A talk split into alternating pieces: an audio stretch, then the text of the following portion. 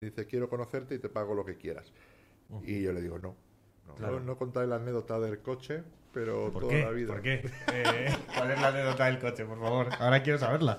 Eh, ¿Se puede Es que- contar? Sí, es que a mí me gusta editar, me gusta hacer, me gusta. Y no siempre tengo el tiempo, pero como me gusta, pues lo hago. Lo hago y eso me resta más. Además, tengo una familia. Me decía, brother, eh, quiero que trabajes conmigo y te tienes que venir a Nueva York y no sé qué. Yo le decía, no, no, porque no me gusta. Eh, trabajar donde quiero, viajar donde quiero, hacerlo lo que quiero. Claro, y- que ya no es que te contraten desde Estados Unidos y tú tengas que planificarlo, es. sino, Sino que, dices, ahora yo, yo quiero ir dedico- a... Es decir, yo hice una gira en Estados Unidos sin hablar inglés. Dios. Sin hablar inglés. Donde yo hacía eh, un juego largo en chino. Ajá. Pero te cuento el secreto. Bienvenidos a Detrás de la Magia. Soy David de la Runa, llevo 25 años en el mundo de la magia y aquí vamos a entrevistar a los mejores magos de España. Comenzamos con Detrás de la Magia.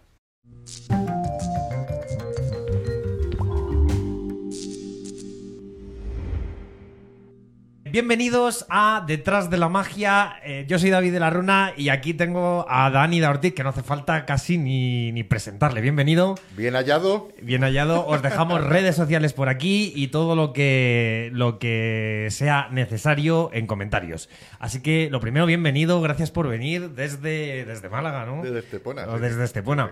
Eh, qué placer tenerte por aquí. Y lo primero, bueno, esto es un podcast que en el que entrevistamos las para se llama Detrás de la magia, entrevistamos para ver qué cosas hay detrás de la magia, detrás de un mago, su vida, eh, no lo que incluso para averiguar las cosas que no sabe tanto la gente, ¿no? Eh, entonces lo primero, ¿quién es Dani da Ortiz en su día a día? ¿Qué hace? Eh, cosas que Bueno, no en hayas contado día a día, otras- Dani da Ortiz es el mismo que el que el Dani da Ortiz que trabaja, que viaja, que, que está siempre con magos, porque yo tengo el problema de como toda mi vida he hecho magia, yo no he trabajado absolutamente en nada que no sea la magia, con lo cual no he trabajado. Eh, y todo, es, curioso esto, pero todos mis amigos en el mundo son magos, porque Ajá. desde pequeño siempre he estado rodeado de magos, con lo cual todos mis amigos son magos. Yo no sé qué es una persona, por así decirlo, entre comillas, normal. Entonces, ¿qué diferencia hay entre el Dani da Ortiz eh, delante o detrás de la magia? Pues no lo sé, porque no existe el que está delante. Vale, eh, pero ¿qué haces en tu día a día? O sea, te- tú te levantas Magia, por la mañana y estás depende- todo el día haciendo magia. Todos los días. Depende del proyecto en el que esté metido. Normalmente siempre estoy entre viajes. Depende de la época del año. Estoy entre... Ahora, por ejemplo, acabo de llegar de China. De China he empalmado con Barcelona, Barcelona, Francia, Francia acá. Y ahora voy la semana que viene, que es el Ocus Poco en Granada. Luego ya tomo vacaciones.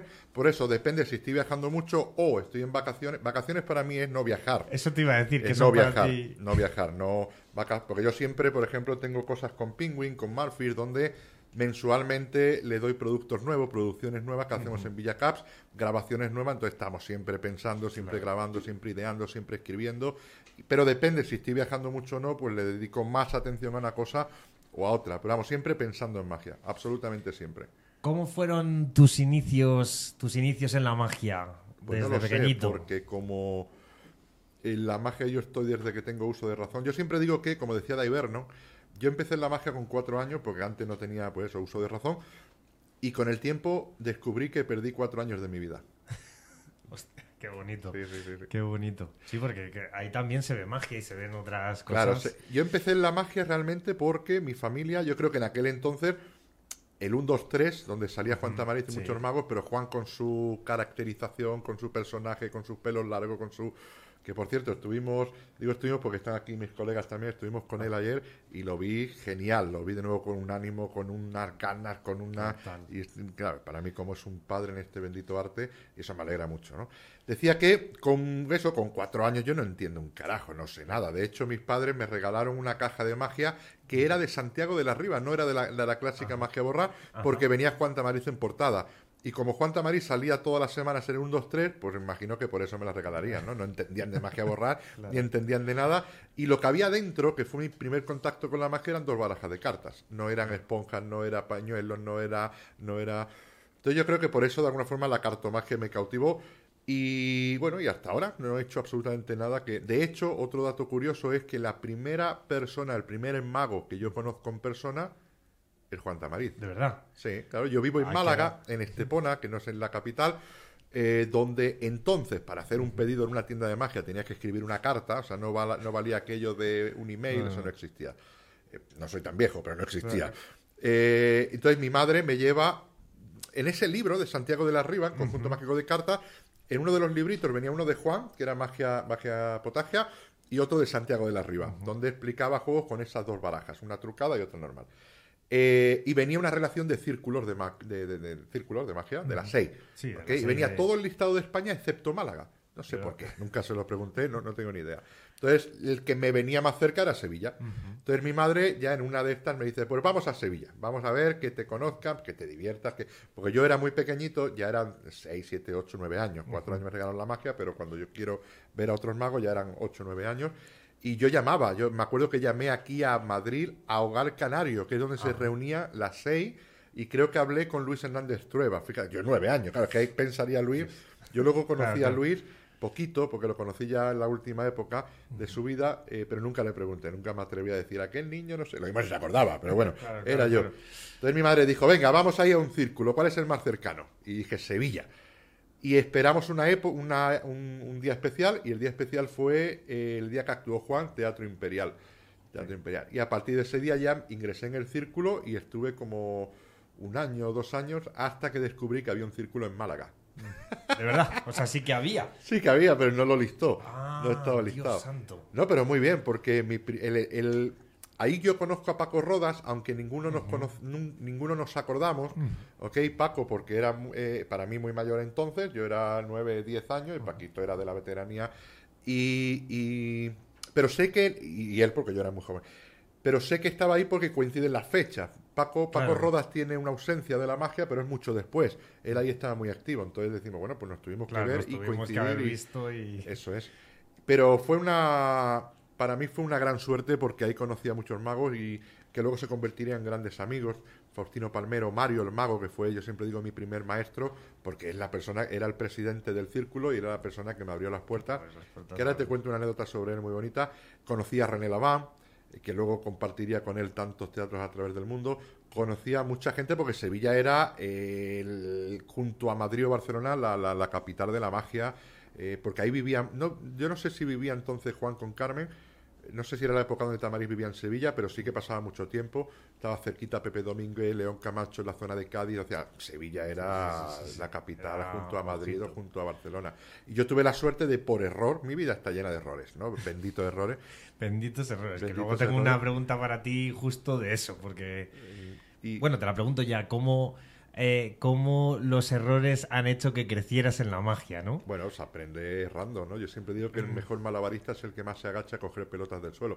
Si no es que siempre estás haciendo lo mismo. Total, Los errores te los encuentras o los provocas. Y en mi caso me encanta provocar errores porque es salir de la monotonía. Meterme en cosas nuevas que nunca he hecho, hacer cosas que no tengo ninguna experiencia y aprender sobre la marcha, ¿no? Sí, porque si no es todo como demasiado aburrido, ¿no? demasiado lineal. Yo, de hecho, a mí me cambió la, tu forma de ver la magia y demás, me cambió radicalmente. Em, porque yo también era de, hacer los mismos juegos tal y de repente cuando te vi a ti esa improvisación con una gran técnica detrás por supuesto em, respaldada pero eso para mí me abrió las puertas fue como a otra magia no y en ese sentido eh, o sea, tú los provocas, ¿no? Tú dices, venga, vamos a arriesgarnos tanto. Yo, tanto es así que cuando tengo un día malo porque tenga fiebre, por cualquier cosa, un viaje largo, el jet lag, que no me haya recuperado o lo que sea. Porque lo que yo hago realmente no es improvisado. Yo siempre digo que es improvisado, improvisado. Y yo me acuerdo hace algún tiempo, Jeff McBride me decía, Dani, yo creo que es hora de que diga que nada es improvisado porque el problema era que cualquier mago en el mundo que me siguiese en cualquier sitio, que no estuviera conmigo, que no me conociera muy bien o que leyese mis libros, lo que sea, decía, no, yo hago a lo Dani, improviso. Y luego llegaba a ver una mierda lo que hacía, claro, porque, porque, no hay que improvisar. Yo juego con la espontaneidad, que es diferente. Es decir, yo no sé qué hago, pero en cuanto empiezo a hacerlo, hago lo que hago siempre. De la misma forma, me adapto a la situación, al contexto, a, pero más o menos siempre de la misma forma. Entonces, te decía, cuando yo llego a cualquier sitio que llegue enfermo del yecla o con sin ánimo por cualquier cosa, como yo no improviso realmente, yo meto la mecánica y sale siempre igual, ¿ok? Entonces lo que yo hago es provocar errores. Yo, por ejemplo, mira, te voy a explicar una cosa que la gente me tacha de loco, pero que a mí me vale mucho. Yo escribí un libro, se llamaba Trabajando en casa, donde hablo de que absolutamente todo tiene que ser siempre igual para que te sientas en casa. Yo decía, qué bonito es si la gente viene a tu casa a que tú le hagas magia, donde tú sabes dónde tienes la baraja, cómo mide la mesa, qué altura tiene, donde en la misma silla has hecho regazo 80.000 veces, con lo cual sabes dónde moverte, dónde ir, dónde colocar un Bueno, como eso no es posible, entonces la idea era llevarla a casa a todas partes del mundo. Y eso eh, lo que hacía era trabajar de la misma forma, mismo estilo de mesa, mismas medidas, misma silla, misma situación, mismas personas, diferentes personalidades, porque las personas son diferentes, pero siempre una chica a mi derecha, tres chicos que sean jóvenes, que sean de mi edad para crear empatía, que sea, o sea, absolutamente todo estudiado para que sea siempre igual, pero diferente, porque cada, cada situación es diferente.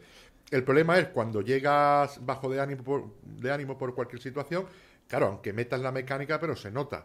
Entonces yo tengo una serie de trucos que son salir de la linealidad, matar al robot, que yo le llamo, es decir, que ya no todo se ha robotizado, y es por ejemplo esto.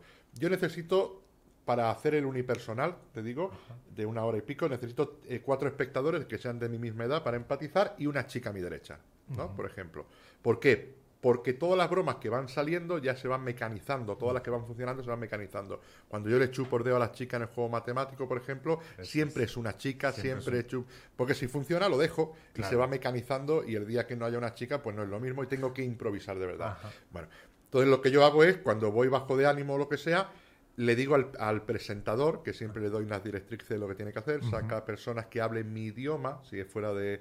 Pues si yo estoy en China como ha pasado ahora, y es la gente que hay en mi mesa tiene que esperar la traducción en chino, los forzajes psicológicos no salen, bueno, entonces yo hago un show en la mesa y otra cosa es el público que ya se encarga el traductor.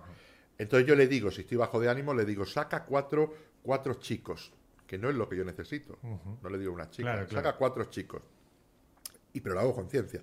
Entonces el tipo empieza todo, no, empieza todavía, sino que ya va a empezar en algunos minutos, 15, 20 minutos, yo las directrices se las doy antes, y yo sé, yo sé que no está como yo quiero, me, creo esa, esa, tensión, ese decir mierda, Ese, ese problema que yo me creo conciencia.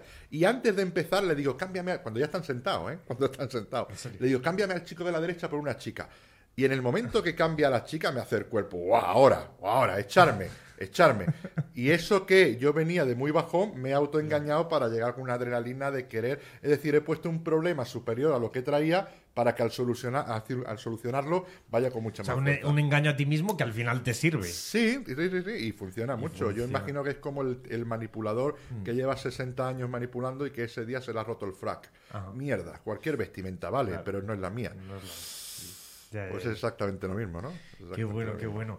Eh, ¿De dónde, aparte de Juan, Juan Tamariz, es tu proveedor eh, oficial de conocimiento, ¿no? De toda la vida, o solo, No realmente, sí, no. Es decir, Juan, yo tengo la enorme, la bendita suerte de conocer a Juan, ya te digo, cuando tenía 9 o 10 años, pero a la vez tengo la mala suerte de conocerlo muy joven. Muy buena suerte y muy mala suerte. Te explico por qué. La, muy buena suerte está por encima de la mala suerte, pero te explico por qué. Porque cuando conoces a Juan con esa edad, no valora lo que es Juan. Es decir, yo he crecido a su lado. Es como mi familia. No es hasta que yo empiezo a salir de España cuando sé lo que representa Juan en el mundo de la magia.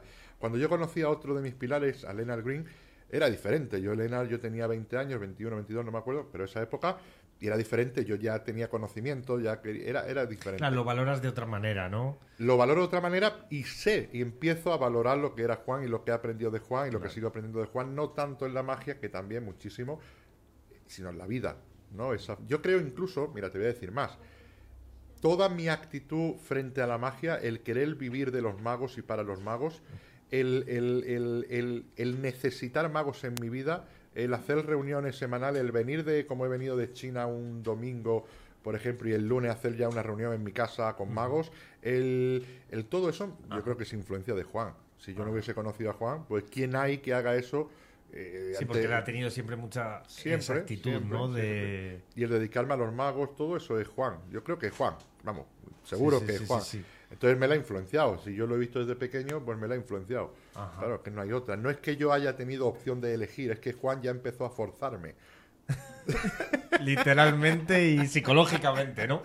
Por suerte para mí. ¿Cómo llegaste? Porque yo además que yo hice la carrera de psicología, me especialicé en niños con hiperactividad y demás, pero luego es verdad que muchas cosas las he aplicado y me ha encantado, claro, mucha, mucha tu, mucho tu filosofía de la magia, toda la parte psicológica que es verdad que es una psicología muy aplicada, pero muy efectiva.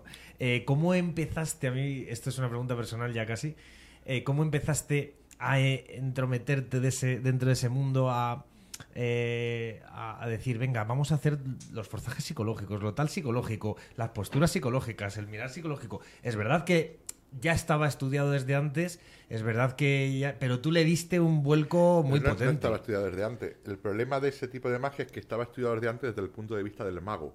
Es decir, ¿qué es mejor para el mago? El mago barre para él. Entonces, toda parte teórica o psicológica estaba estudiada para mejorar la experiencia del mago, es decir, para que el espectador un ejemplo clásico es el no decir que va a suceder antes de que suceda. ¿no? no diga que suceda antes de que suceda porque el espectador va a tener demasiada información. Eso es un pensamiento de mago, cuando hay que decir todo lo contrario. Si el espectador dice, no me jodas que va a ser eso, no. Tensión, suspense, espera, mira cómo lo hace, no ha hecho esto, no ha hecho esto, no puede hacer, para hacer eso tiene que hacer esto, pero no lo está haciendo, suspense, pum, me cago en la más que lo ha hecho, ¿no? Entonces fíjate lo que piensa el espectador y lo que piensa el mago. Pero el mago te dirá, no lo digas porque te lo va a pillar si tú dices que la carta viaja al bolsillo, pues van a ver que no empalmas, que no quita, que no ocultas. Y es verdad. Sin embargo, le que haces todo lo contrario.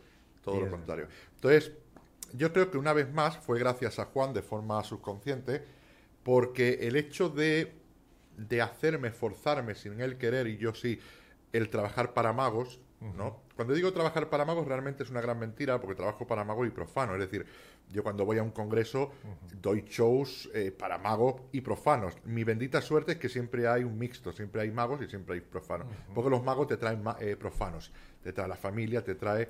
Con lo cual tengo la enorme suerte de que los teatros se llenan muy pronto, claro, teatros pequeños también, se llenan muy pronto y siempre hay magos y siempre hay profanos. Pero lo que yo quería era no engañar al mago, yo quería ilusionarlo. Es decir, yo no quería que el mago me dijera qué técnica, qué mezcla, qué no sé qué, no, yo quería que dijera tengo una idea. Entonces eso me obligó desde muy, muy, muy pequeñito, muy joven, 15, 16 años, eh, o menos, no lo sé, o más, no, tengo ni idea, pero esa época me obligó a pensar diferente, a pensar de forma lateral, es decir, a pensar de repente yo no puedo hacer una Exley porque saben que estoy haciendo una Exley. No puedo hacer un empalme a lo bruto porque saben que estoy haciendo un empalme. Y yo quería ilusionar. Y eso me obliga. Eso es un reto enorme para, para, un, Pero un reto cuando se siente, cuando, cuando es una cosa buscada sin conocimiento, cuando yo quiero hacer eso, pero no es una tensión ni un estrés, ni decir, es que me. No, cuando simplemente es mi, hmm. mi, mi, lo que yo quiero hacer, no, no, no, no provoca estrés ni provoca nada. Y poco a poco Claro, cuando doy ahora conferencias o seminarios, o ahora en Villacá que hemos hablado afuera de Off Topic, que hablábamos de la gente que ha venido a Villacá y demás, Claro, todo el mundo lo ve en un fin de semana y dice, pero esto solo lo haces tú, esto es imposible. Y digo, no, esto lo hace todo el mundo. Solo que tú estás viendo en un fin de semana lo que yo llevo 30 años haciendo. Pero poquito a poco todo el mundo puede hacerlo. Y, ese hecho de trabajar mucho para Mago hace que piense diferente. Claro. pero esta psicología, ¿cómo empezaste a utilizarla? Pensando desde el punto de vista del espectador, es decir, a prueba de hacer y errar. Yo hago una cosa... Antes me ha hablado también fuera de cámara, me hablaste sobre el libro Libertad de Expresión. Sí libro de libertad de expresión. No, porque es mi libro favorito. y está en cuaderno y más porque se porque fue la primera versión. Era la, sí, sí, Yo dije, ya que lo encuaderno le pongo que es mi libro de magia favorito. Decía Luis que es la versión otoñal, se deshoja. se deshoja. Súper bueno. Pero esa es la primera, primera edición, que le hicimos una imprenta muy mala en Málaga y, salió así. Pero, era la primera. aún así yo le tengo en un buen pedestal. Yo no la tengo. bueno, y no sé qué te... Ah, cuando hice ese libro, ¿Ok? Que ese libro yo lo escribí sobre en 2006, más o menos, aunque salió después, ¿vale? Pero yo lo escribí antes. Ahí lo que yo hice era estudiarme a mí mismo. Es decir, todo lo que había ahí, todo lo que yo hacía era de forma espontánea. Es decir, ya te digo, a base de hacer y errar, hacer y errar, dejaba lo que funcionaba, descartaba lo que no, simplemente. Y cuando yo escribí ese libro, yo veía muchos vídeos míos, que era lo más aburrido que yo he hecho en mi vida. Claro, muchos vídeos míos. Y, ahí, porque, yo tenía que explicar ahora lo que yo hacía. O sea, yo quería escribir un libro. muy complicado. Era muy complicado sin saber lo que yo hacía. Yo sabía que funcionaba, pero no sabía por qué. Bueno, más o menos sí, pero no para escribirlo, no para decir, pa, en un libro, que un libro dura 500 años, ¿no? Sí, sí, Es decir, eh, y lo que yo hice era ver muchos libros míos. Por suerte, en aquella época yo trabajaba de lunes a domingo, en un pub. Eh, en un pub, sí. Y y tenía mucha yo hacía un programa de televisión local que no era un programa de televisión sino que en uno de los pubs el Rey de Copas en Torre del Mar en Málaga una de, la, de, la, de, las chicas que trabajaba en la televisión local me decía no te importa que yo venga y te grabe Y eso lo hacemos para la televisión, como un programa. Ah, yo, sí. A mí no me cuesta, a ti tampoco. Yo decía, bueno, pues no pasa nada. Entonces, durante un año entero me grabó todo eso y, y ahí está todo. Es decir, yo tenía mm, material gráfico de todo lo que yo hacía. Entonces pude comparar, pude ver el forzaje del timing, no sé qué, aquí. Y eso es base del estudio hacia mí mismo. Claro, que para, para explicar, bueno, yo que lo he vivido también, yo llevo como 10 años explicando magia y aprendí muchísimo. Y, y claro, muchas veces cosas que tú hacías sin querer, Claro. sin querer, cuando las explicas dices, pero Eso joder, es. si es mucho más fácil hacerlo que explicarlo, Eso es, ¿no? eso es. Y Entonces- es mucho más fácil hacerlo que explicarlo bien. Bueno, eso ya, total, total, total, Sí, sí, total, sí. que lo difícil... Sobre todo en un tema donde no había referencias, Mm. ¿no? Porque es muy difícil, es muy difícil para mí escribir sobre timing, por ejemplo, ¿no? Es- Escribir sobre actitud, escribir sobre... Para mí es muy difícil, es muy fácil decir ponla a la 15, cuenta 20 y la carta no sé qué. Pero es que tu, tu magia no va de eso. Claro, por eso, por eso te digo. Entonces para mí fue muy difícil. Y... Pero también he tenido una cosa siempre que es ver la magia desde el punto de vista del espectador, eso siempre. Yo creo que esto me lo pegó mucho Gaby, Gaby Pareras. Y curiosamente él no hacía tanto esto, se lo hacía muchísimo, pero él, él era más eh, técnico, más de... Porque a él le importaba el mundo de los magos, pues bueno, no quería engañar a magos. Entonces podía utilizar herramientas que a mí no, no me servían, ¿no? Por eso las técnicas de Gaby junto a las de Miguel Gómez, por ejemplo, o ahora mismo Giancarlito Escalia, eh, son para mí unas manos privilegiadas, ¿no? Son que las ves, gozas, es como una pintura, si te gusta el arte, lo ves y tal, qué cosa más bonita, ¿no? Miguel Gómez, que también le hemos, le hemos entrevistado ya, ¿Sí? saldrá, Ah, bueno, pues, saldrá ahora no sabemos si después pues vais o a- no que tú, pero lo dejamos por aquí. Ah, ahí está, Eh. para disfrutar muchísimo. Eso es. Eh, entonces para mí era muy difícil y yo aprendí a ver la magia, yo creo que a través de la influencia de Gaby, aunque yo antes ya había escuchado a Juan hablar sobre las emociones, las sensaciones, que todo esto viene del parte del espectador, pero nunca lo había visto aplicado, nunca había visto algo escrito, nunca había visto y me dediqué siempre a pensar desde el punto de vista del espectador. ¿Qué es mejor para el espectador? No mejor para mí. En cuanto tú te haces esa pregunta, claro, las respuestas son diferentes a las clásicas, normales. a las normales, eso es. Claro, claro. Qué bonito. Eh, háblanos un poquillo sobre, más extensamente sobre Villa Caps. Ajá. ¿Qué es Villa Caps? ¿Por qué nació ese proyecto? Que entiendo que fue por reunir a gente, pero para que la gente lo sepa. No, no, no es para reunir a gente, todo ha ido eh, sumándose. Yo siempre he tenido una enorme necesidad de compartir de forma gratuita, ¿no? De forma, te hablaba, hablamos también antes fuera, en, fuera de cámara, que ahora sí es verdad que ahora todo es business, todo es, que está muy bien, todo perfecto, cada uno tiene derecho a vivir como le dé la gana, yo hago business de lo que hago, pero antes no existía eso, antes era compartir por compartir. Ayer mismo hablando con Juan, con Tamariz, él me decía, es que antes tú podías copiar un libro. Es decir, tú podías, lo- nos lo decía, nos lo decía yo no sé si fuese en casa o en, la- o en el restaurante, decía, tú podías el, el juego de un autor en tu libro y el autor te lo agradecía. Hoy en día te denuncia, ¿no? Entonces, yo con, date cuenta, mi primer libro, que fue también accidentado, yo lo escribí con 15, 16 años, que fue mi baraja personal. Lo que pasa es que yo lo escribí para mí y fue un regalo de Juan Escolano, eh, este gaditano que yo he querido muchísimo, que nos dejó muy prontito, bueno, eh, que me hizo un regalo y lo publicó. Publicó mi libro, sacó una edición de ese libro, pero ese libro yo lo escribí para mí. Y yo la primera cosa que yo hice de ese libro, la primera cosa que la gente que nos está viendo ahora, la nueva generación dirá eso que es, es yo tomé ese libro y lo puse en el emule. Sí, sí, el sí emule que es el ese- emule. Sí, pero la gente, Que que ahora eso... ya casi no. Bueno, sigue, no existe el emule, ¿no? Pero existe No sé, otros parecidos. No tengo ni idea. Similar. O sea, yo dije, Sí, esto sí, que lo pusiste ahí para ¿no? compartir. Entonces yo cuando empecé a publicar algunas, a publicar no, a escribir algunas cositas, como tenía la necesidad de compartir, entonces yo la primera plataforma que hice se llamaba Producciones Que Raro. Producciones Que Raro. Y ahí Esa yo ponía mis cositas y empecé a venderlas, nada, pues dos dólares, dos euros, dos no sé qué, no sé cuánto. Y fue creciendo, solo fue creciendo. Luego se fue sumando gente. De repente yo ya no grababa para mí, sino que, que grababa pues a mi círculo más cercano, o a Jan Fries, no, Jan viene después. Llamaba a Gea, o grababa, bueno, a Tamariz, grababa... bueno, y eso fue creciendo. Y como fue creciendo ya no tenía sentido producciones que raro, que raro una coletilla mía de entonces.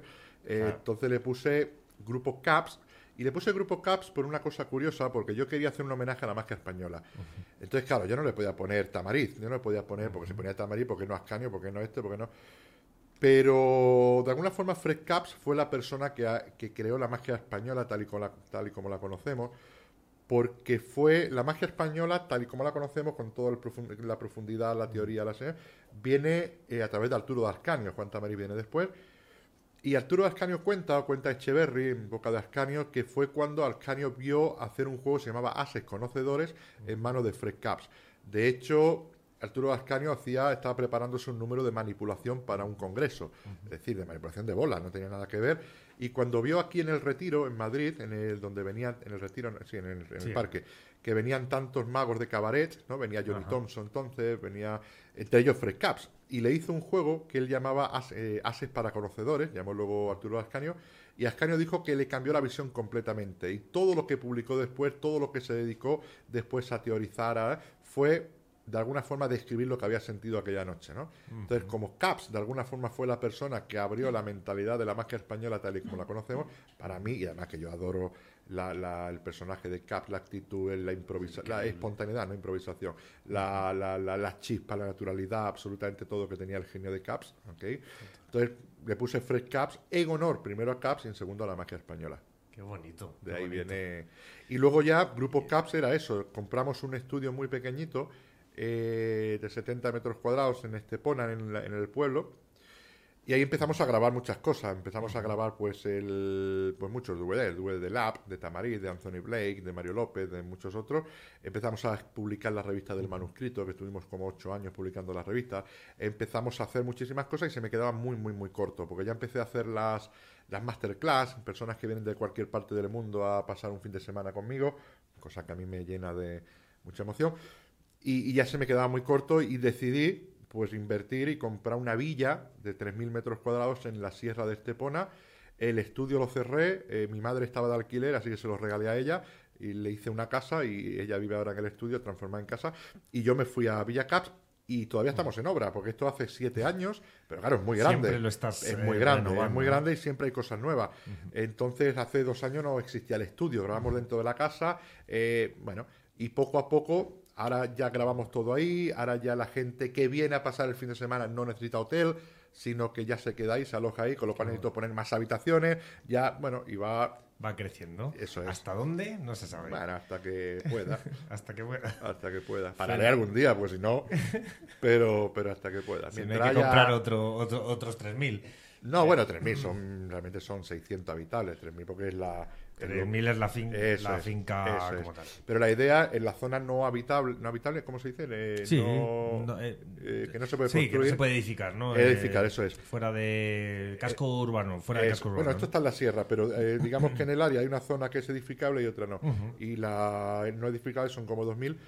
Y la idea ahí es poner algunas caravanas y poner cosas para crear, no sé, pues, un rollo siempre con, siempre con el aspecto de, de reunir a magos, de compartir ¿no? De... el aspecto de vivir de, la, de vivir de la magia, pero no hablo económicamente, vivir de la ilusión, de la pasión, de la emoción de la magia. Es decir, el día que yo no haga magia muero. Entonces, si yo no me curo en salud, como se suele decir, si yo no trabajo para el futuro, pues ya me cansa, tengo 43 años nada más, pero he viajado muchísimo, o sea, yo me he hecho cinco países a la semana, era un país por día. Cinco países a la semana. Sí, era una brutalidad. Pero ahora, por ejemplo, el último que ha sido en China, la semana pasada, ya te he dicho, China, Barcelona, París, me ha matado. O sea, ahora me cuesta mucho también es verdad que empalmaba eso con la masterclass que ha coincidido ahora y que ya no son. Entonces, yo imagino dentro de 50 años será peor, dentro de 60 será peor. Entonces, ahí yo trabajo un paso por delante. Mi vida es un paso por delante y Villa Caps es una open prediction. Ole. Yo delego en lo que no sé hacer, pero hago lo que me gusta, no lo que puedo hacer. Entonces, lo que me gusta, me gusta hacerlo todo. el tema de edición, yo tengo ahí un equipo que es genial. Eh, está Fran Moreno, por ejemplo, en la edición, que están los cámaras con Adri Lox. Ahora, bueno, llevamos ya como dos años sin, sin grabar después de la pandemia. Estoy grabando yo lo mío con Penguin y demás, pero grandes producciones. Pero bueno, el equipo está ahí, que son cámaras, que son. Pero ahí me gusta editar, me gusta hacer, me gusta. Y no siempre tengo el tiempo, pero como me gusta, pues lo hago lo hago y eso me resta más. Además, tengo una familia. Sí, que eso lo suyo como empresario total sería delegarlo, pero. Lo que pasa es que mi familia también vive en la magia, como, como me conocieron así, pues llevo toda la que tienes una familia. Dos eh, niñas y una mujer. Jope. Sí, sí. ¿Cómo, o sea, ¿Cómo se vive siendo tú? Bueno, pues porque todo es magia. En mi vida todo es magia. Ella la. Eh, mi mujer lo ha aceptado perfectamente. o sea, yo he tenido la enorme suerte de lo que te decía antes, venir hoy de China, mañana quedar con los magos y que ella me diga, pásalo bien. No Qué sé, bonito, sí, y mis hijas pues han crecido en Sargots. Si le pregunta a cualquiera de los colegas que están aquí, que vienen conmigo, Ajá. pues siempre están con, mi- con Daniela, que es la, la pequeña de todos, siempre hace magia, siempre nos da. Lennart Green cuando me llama me pregunta por Daniela. Digo, Lennart, yo estoy bien, gracias. ¿eh? O sea que es... Eh.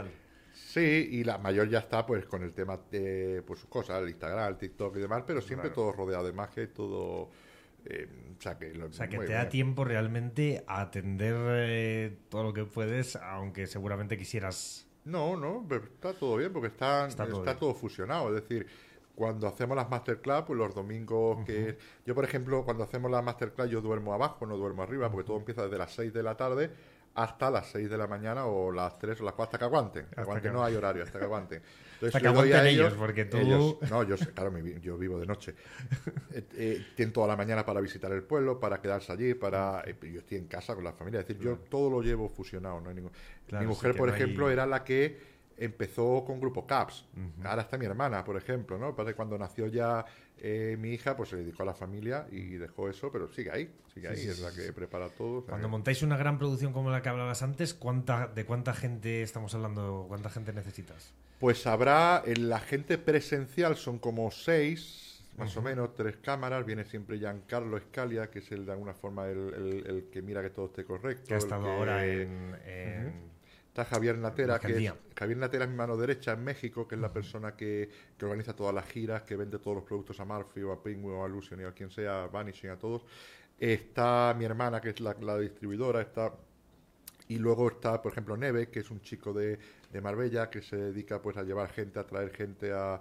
O sea, un equipo... es- Un equipo. ¿Cuánta- ¿Cuántas personas estamos hablando? O sea, Es que entre, depende- entre los que están fuera, dentro... Porque luego si está luego la, la, la, la venta, la distribución, pues habrá como 10, 15, no sé. Claro. Presenciales, pues entre cámaras, edición, gente que ven, pues no sé, habrá 7 o así.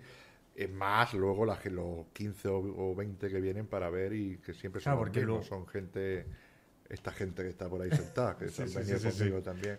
Total, total. desde- Sí, sí, sí. Que te acompaña a todos los lados, ¿no? O sea, yo tengo la suerte de trabajar, trabajar, bueno, con Javier Natera. Javier Natera es un chico que yo conocí, era, él me escribió una vez por YouTube, oye, quiero conocerte, yo no le hice ni puñetero caso, me cuenta él, yo no me acuerdo de esto.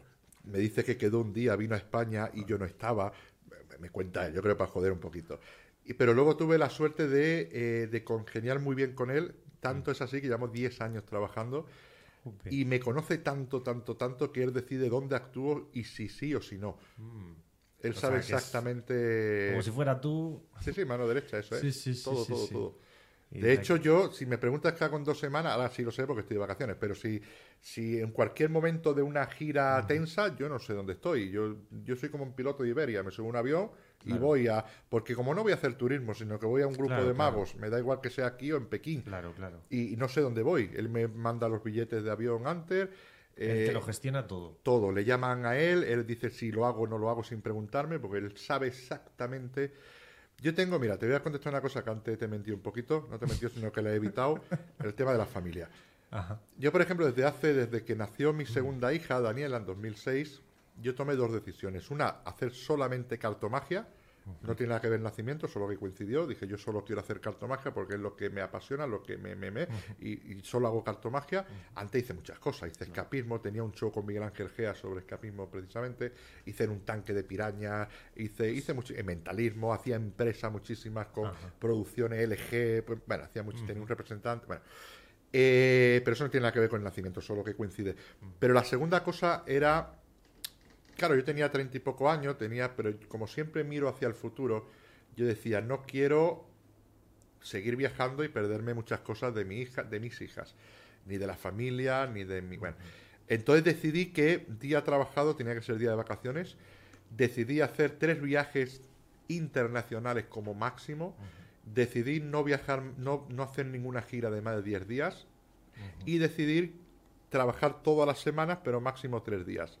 Eso era muy fácil. En Europa, en un avión, estás. eh, Entonces puse como una serie de exigencias, ¿no? Que Javi Natera siempre pasa.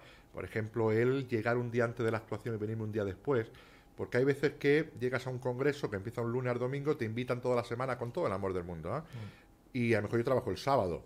Pero quieren que esté ahí, que lo goces, y los organizadores no entienden que yo voy de congreso en congreso y que la semana que viene es otra semana más mm. y que la otra, con lo cual al final no tengo vida. Entonces hice como una serie de reglas para mi supervivencia, simplemente. El pedir, si yo no sé dónde voy, que paguen por adelantado allí la moneda, la divisa de ese sitio, para poder desempeñarme el que haya un hotel que sea mínimo eh, cuatro estrellas, porque no es lo mismo un hotel de cuatro estrellas en Europa que en Sudamérica. Para mí el wifi es esencial, para mí... Entonces, cosa de supervivencia. No, que no me lleven a, a, casa de... Porque dicen, hay un fanático, amigo, eh, amigo no, hay un tipo que es fanático, que vive solo, que tiene una casa enorme, que tiene... Y digo, no, yo no quiero molestar, yo quiero llegar a un hotel, yo quiero...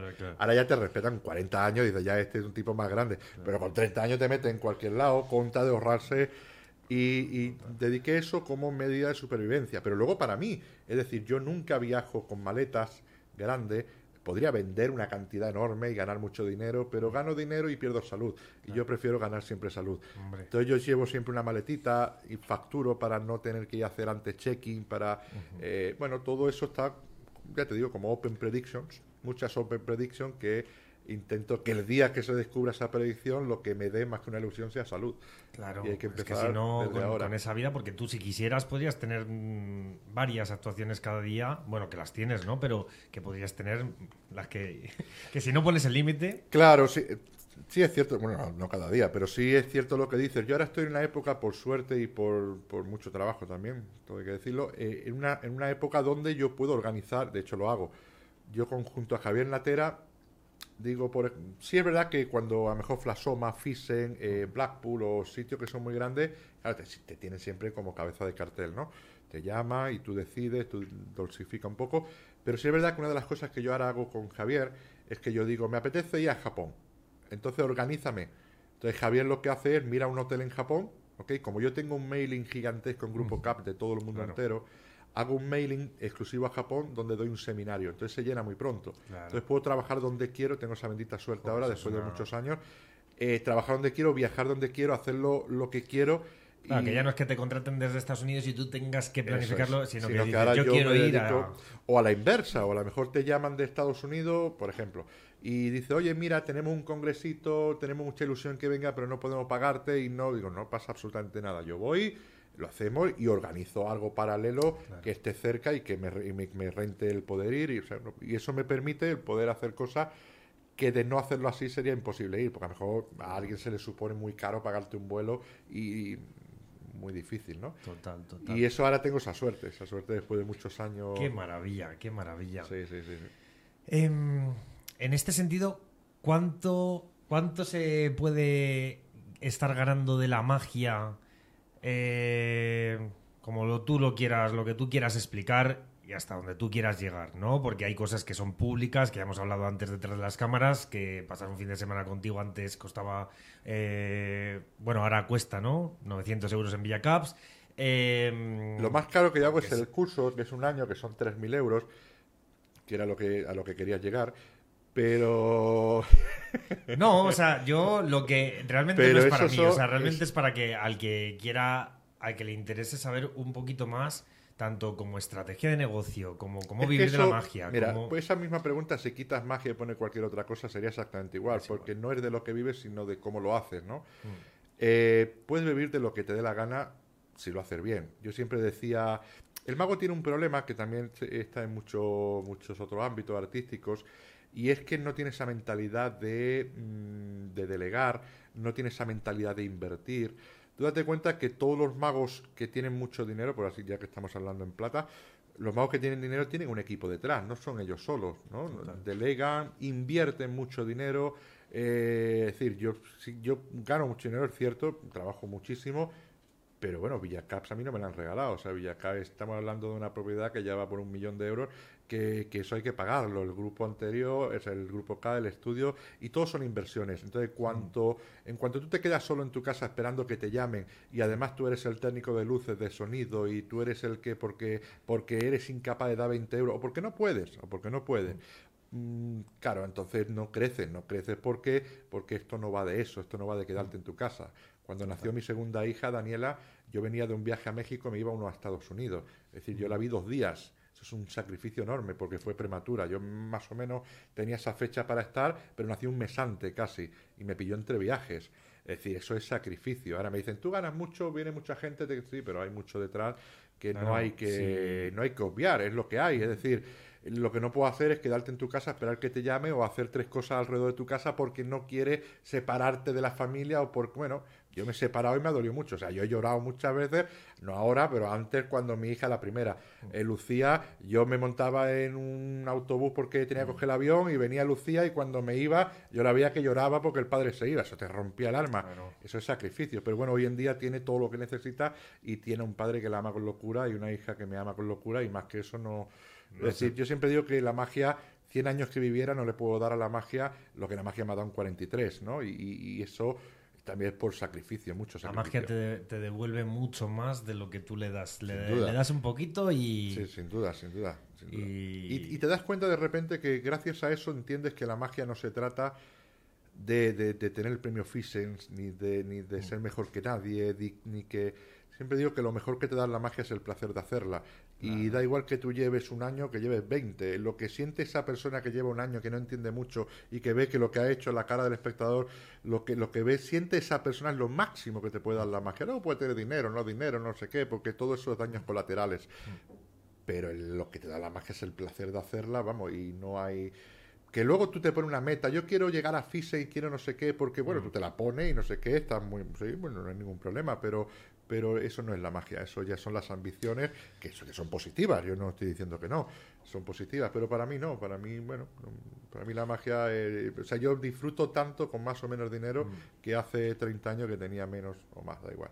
Claro. Eso al final lo que te mueve eh, es como yo lo comentaba con un amigo. Si, si yo esto, por ejemplo, esto mismo del podcast, ¿no? Lo hiciera por dinero, no, O sea, esto se empieza y ahora luego por pasión, porque me ahora encanta. que esto tú lo empieces y por el, por el que, hace, como decía Machado, se hace camino al andar, el día de mañana esto sea algo grande, pues eso será un daño colateral de una pasión que empezó por pasión. Eso es, eso pues la magia debe ser igual. Eso es. Debe ser igual. Qué fantástico, qué fantástico. Además, porque cuando no te pones metas, no tienes estrés.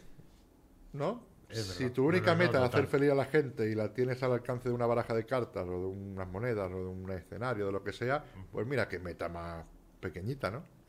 Luego todo el resto, claro, es que es que el éxito tiene que venir por cojones, es que no queda otra, es que andando siempre el mismo camino. Si lo que hace está bien, si lo que hace gusta, si lo que hace es bueno, si lo que hace es que andas el mismo camino, es que no, no, no hay otra, está con la misma gente el mismo camino, cada vez te conoces más, publicas más, entonces el éxito tiene que venir. Entonces dedícate a hacer, vivir el presente, hacer las cosas bonitas ahora, que lo que tenga que venir vendrá. Como si no viene. y preocuparse también, que eso también lo hablaba con otros más empresarios, ¿no? Pero eh, que al final muchas veces se dice, haz lo, haz lo que te gusta. Bueno, no solo lo que te gusta, sino también relacionado con lo que antes decías, hacer lo que el público necesita también.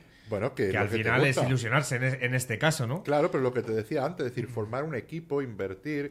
Yo tengo un equipo de personas, yo tengo pues lo que toda la gente que te ha hablado antes, ¿no? Eso es dinero que hay que pagar, eso es a veces a veces en los inicios no he tenido y he tenido que pagar y he tenido, pero bueno, es que si tienes esa mentalidad de que lo que tú haces es una empresa y la magia solamente existe en el momento que estás frente a la mesa o detrás de la mesa, el resto es una empresa. Tú puedes ser el mago más mejor del mundo, pero si nadie te conoce, si no hay un equipo de marketing detrás que te venda, pues no haces nada.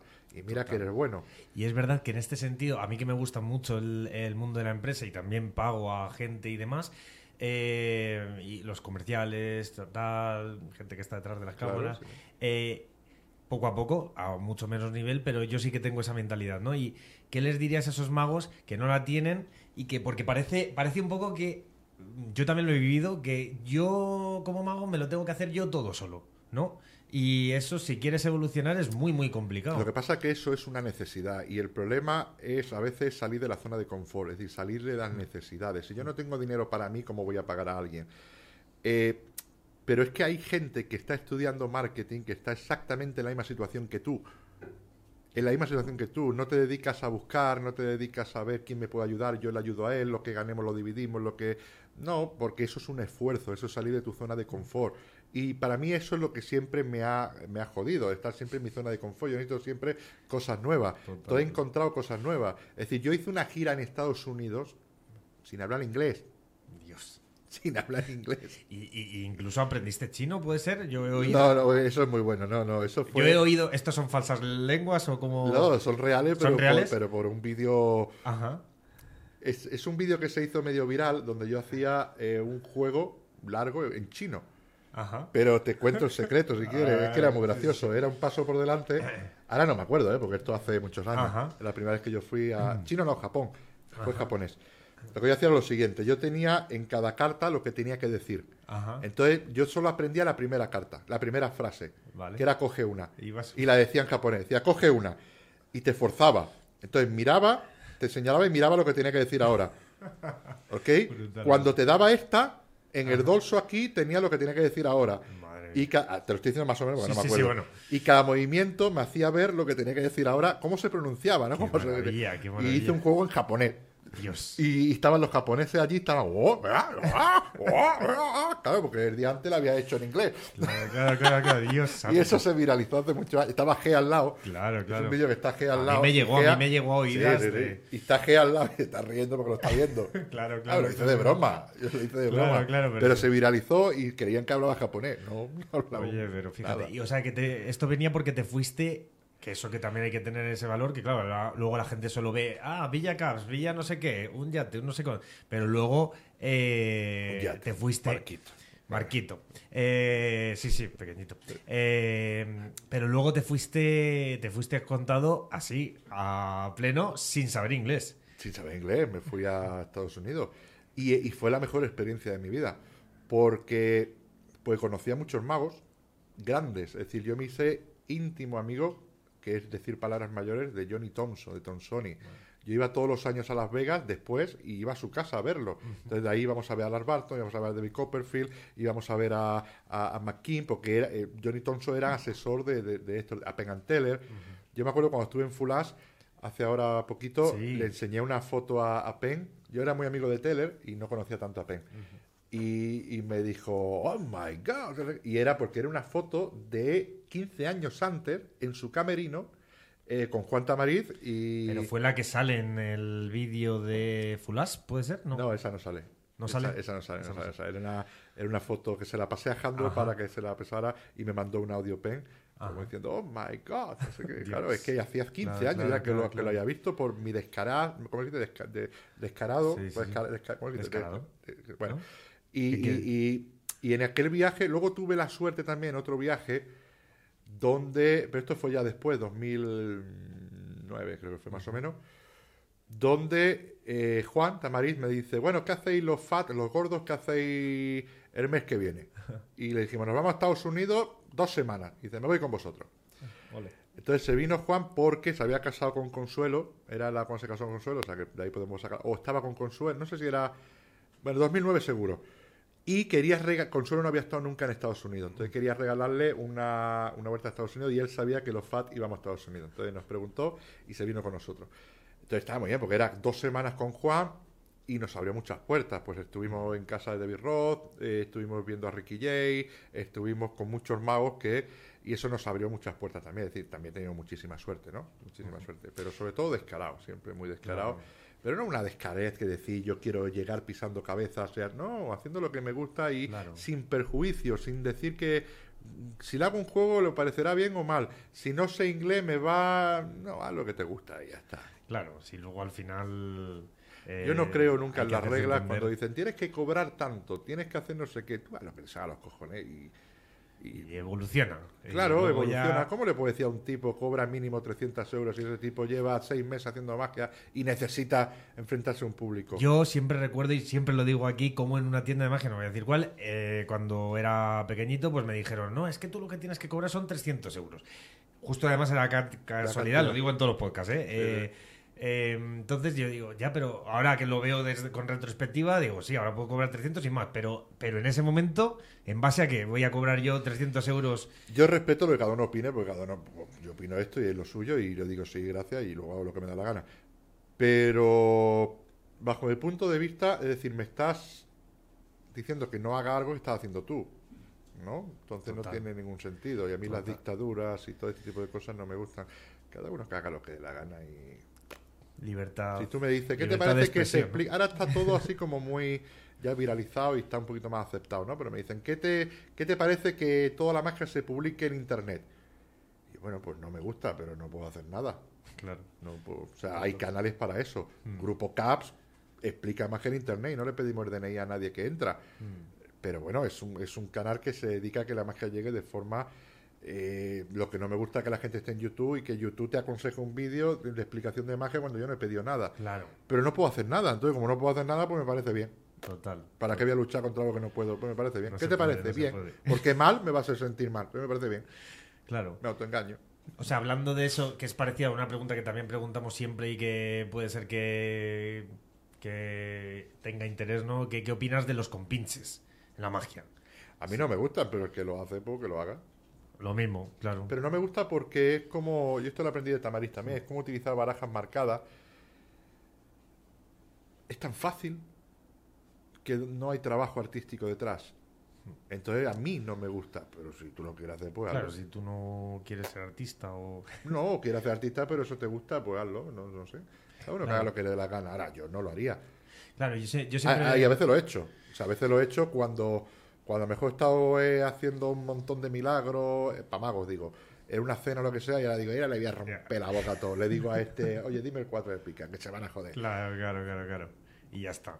Sí, pero es verdad que, que yo hablo a nivel de espectáculo, ¿no? Eh, yo siempre he tenido la teoría, claro, que, que, que si hay mil personas viéndote, el, el que está en última fila, como yo he visto muchas veces a Juan Tamarín, ¿no? A lo mejor le ves de última fila y sale el primero, tú estás co- como si ese que sale al escenario fueses tú. O sea, entonces depositas una gran confianza Claro, en la pero- persona que sale como espectador, ¿no? Pero como tu verdad no puede estar sobre la verdad de lo que opina el que opina lo contrario, pues cada uno opine lo que quiera y ya está. Eso está claro. Pero yo siempre digo, por ejemplo, que ver un espectáculo, lo digo desde mi punto de vista, ver un espectáculo con compinche es como cuando vas a ver un concierto y luego te enteras que es en playback. Exactamente lo mismo. Yo no he pagado por eso, por eso yo no lo hago. Claro. Pero si tú quieres hacerlo, pues hazlo. Mientras yo no vaya a verlo.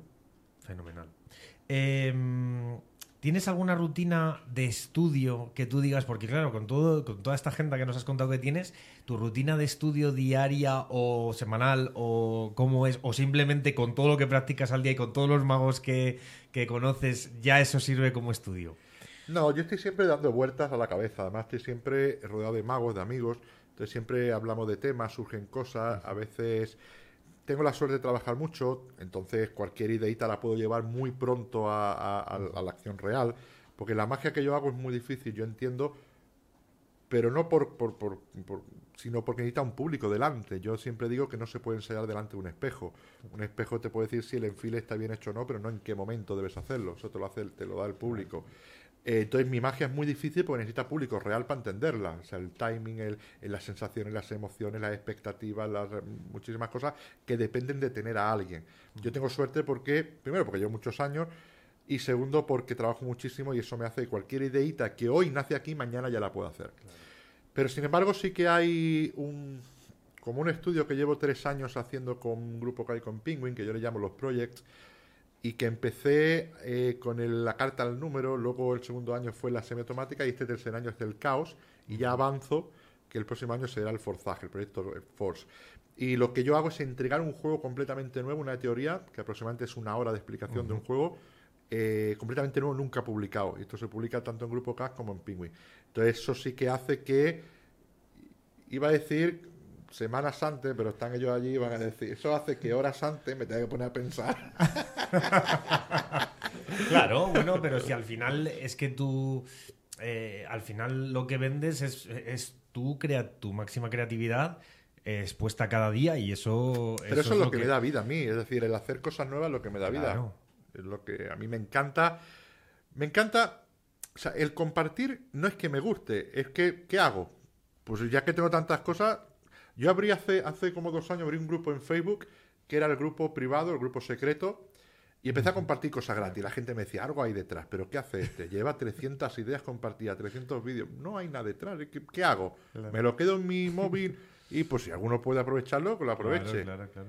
Luego eh, eh, dije una cosa en Facebook que la gente me decía, wow, qué, qué, qué buen corazón, qué bueno sé qué. Pues, es- es- es que eso tenemos que hacerlo todos. Claro, es que si no haces eso... Eh, eh, pero te no lo de paras Facebook. de- Yo dije, en, una, en un texto dije, eh, no me pidáis permiso para hacer absolutamente nada mío, porque me piden, me, me- me mandan Ah. muchos mensajes de Instagram, oye, sobre todo ahora, quiero ir a Costalen y quiero hacer una rutina tuya de no sé, pero si la magia está para hacerla, la magia, yo nunca le pude pedir permiso a Ocince, ni a Robert Uden, ni, ni a muchos otros, ¿qué coño vais a hacer pedir permiso a mí si mi misión es compartir? Pero es que eso debería ser de cualquiera. Claro, que eso no lo piensan todos los magos, ¿no? Pero es ver- Pero- no, pero está bien. Claro, entonces digo, no me pidáis permiso porque me jode más que, que yo tenga que dedicar a decir sí Claro. a que lo hagáis. Claro, a que lo hagáis. Que no es porque diga que buena gente, que no, sí, que es lo que hay que hacer. sí. Si yo no he podido pedirle permiso a nadie Claro, de claro. los que yo admiro, Claro, es que yo creo que al final vendrá, supongo yo, que por alguna persona que solo se le haya ocurrido una idea en su vida y diga, no, esto es para atesorarlo. tiene todo el derecho del mundo. sí, sí. que no. Pero claro, a ti que se te ocurren tantísimas. Y Claro, que ¿y qué hago? Si- siempre vas por delante de los demás al final. Cuando tú eres el, el- el que crea, te da igual que eso se copie porque tú siempre estás con. Claro, y porque yo no- nunca miro hacia atrás. Es decir, Claro. Yo he- con esto de los proyectos de Penguin o Grupo K, por ejemplo, son 30 rutinas nuevas en tres años. ¿Qué hago yo con eso? Claro. Yo no voy a hacer las 30 rutinas todos los días en una conferencia. Claro, Pues claro. coño, pues cogedla, disfrutáis, la usáis, la modificáis, la hacéis lo que os dé la gana, porque eso está... Yo estoy haciendo ahora una cosa que es indexar todo lo que tengo, que me está ayudando Giancarlo Scalia y, y Cristóbal, Cristóbal Dila, y, y llevamos mil juegos publicados. Mil juegos publicados casi desde que empecé, entre DVDs, entre libros, Son entre revistas míos. Bueno, algunas variaciones, otras, ¿eh? Sí, sí, sí. Pero mil. Sí. ¿Qué hago yo con eso? Yo voy a, que yo voy a una conferencia con siete. Pero esa, esa forma de pensar yo la, yo la he aprendido, sobre todo de Lena Green. ¿Ah, sí? Sí, sí, sí. Lena Green me enseñó que la magia, la magia lo que más te da es el placer de hacerla. Lo que yo tantas veces digo lo enseñó. Y una cosa que siempre me recuerda a Lena y es tu sonrisa es tu mejor inversión. Ríete y que se rían. Total. La sonrisa es mucho más bonita con doble leaf. Es verdad, la ilusión. Yo eh, le llamo el. Sí, que lo El- pasen bien. Que lo pasen el- bien. Y si el además, A es se- como cuando. si además se sorprenden, dices, coño. Dios mío. Si además se ilusionan, Claro, por eso. Eso. Es que eso no tiene precio. O sea, el- la Pero lo que menos, y sobre lo que todo menos precio tiene es que ese sea una capacidad que tú puedes, un poder que tú tienes. Claro. Coño, pues aprovechalo. Total, total. Y eso a mí sí, me, o sea, me, me fascina que ya, ya estés pensando en, a todo, aparte de todo lo que tendrás que pensar en el día a día, que para eso también, a lo que hablábamos antes, hay que delegar mucho para que tú tener tiempo para pensar en los demás proyectos, porque si no tú no podrías... No También podrías- es verdad que muchas cosas que he pensado no he llegado a hacerlas. No he llegado a hacerlas por tiempo porque al final me he desanimado porque he dicho, nada, bueno, esto que me gustaba antes ahora ya no me gusta.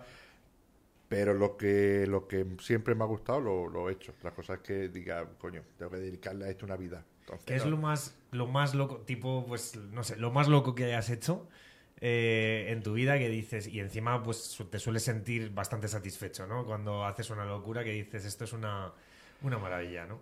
No, no, no lo sé. O como, sea, como lo de irte a Estados Unidos, por ejemplo, eh, sin saber nada de inglés, pero eso luego te ha traído muchas cosas buenas y Mm. bonitas, eh, que es así lo más loco que, hay- que hayas podido hacer.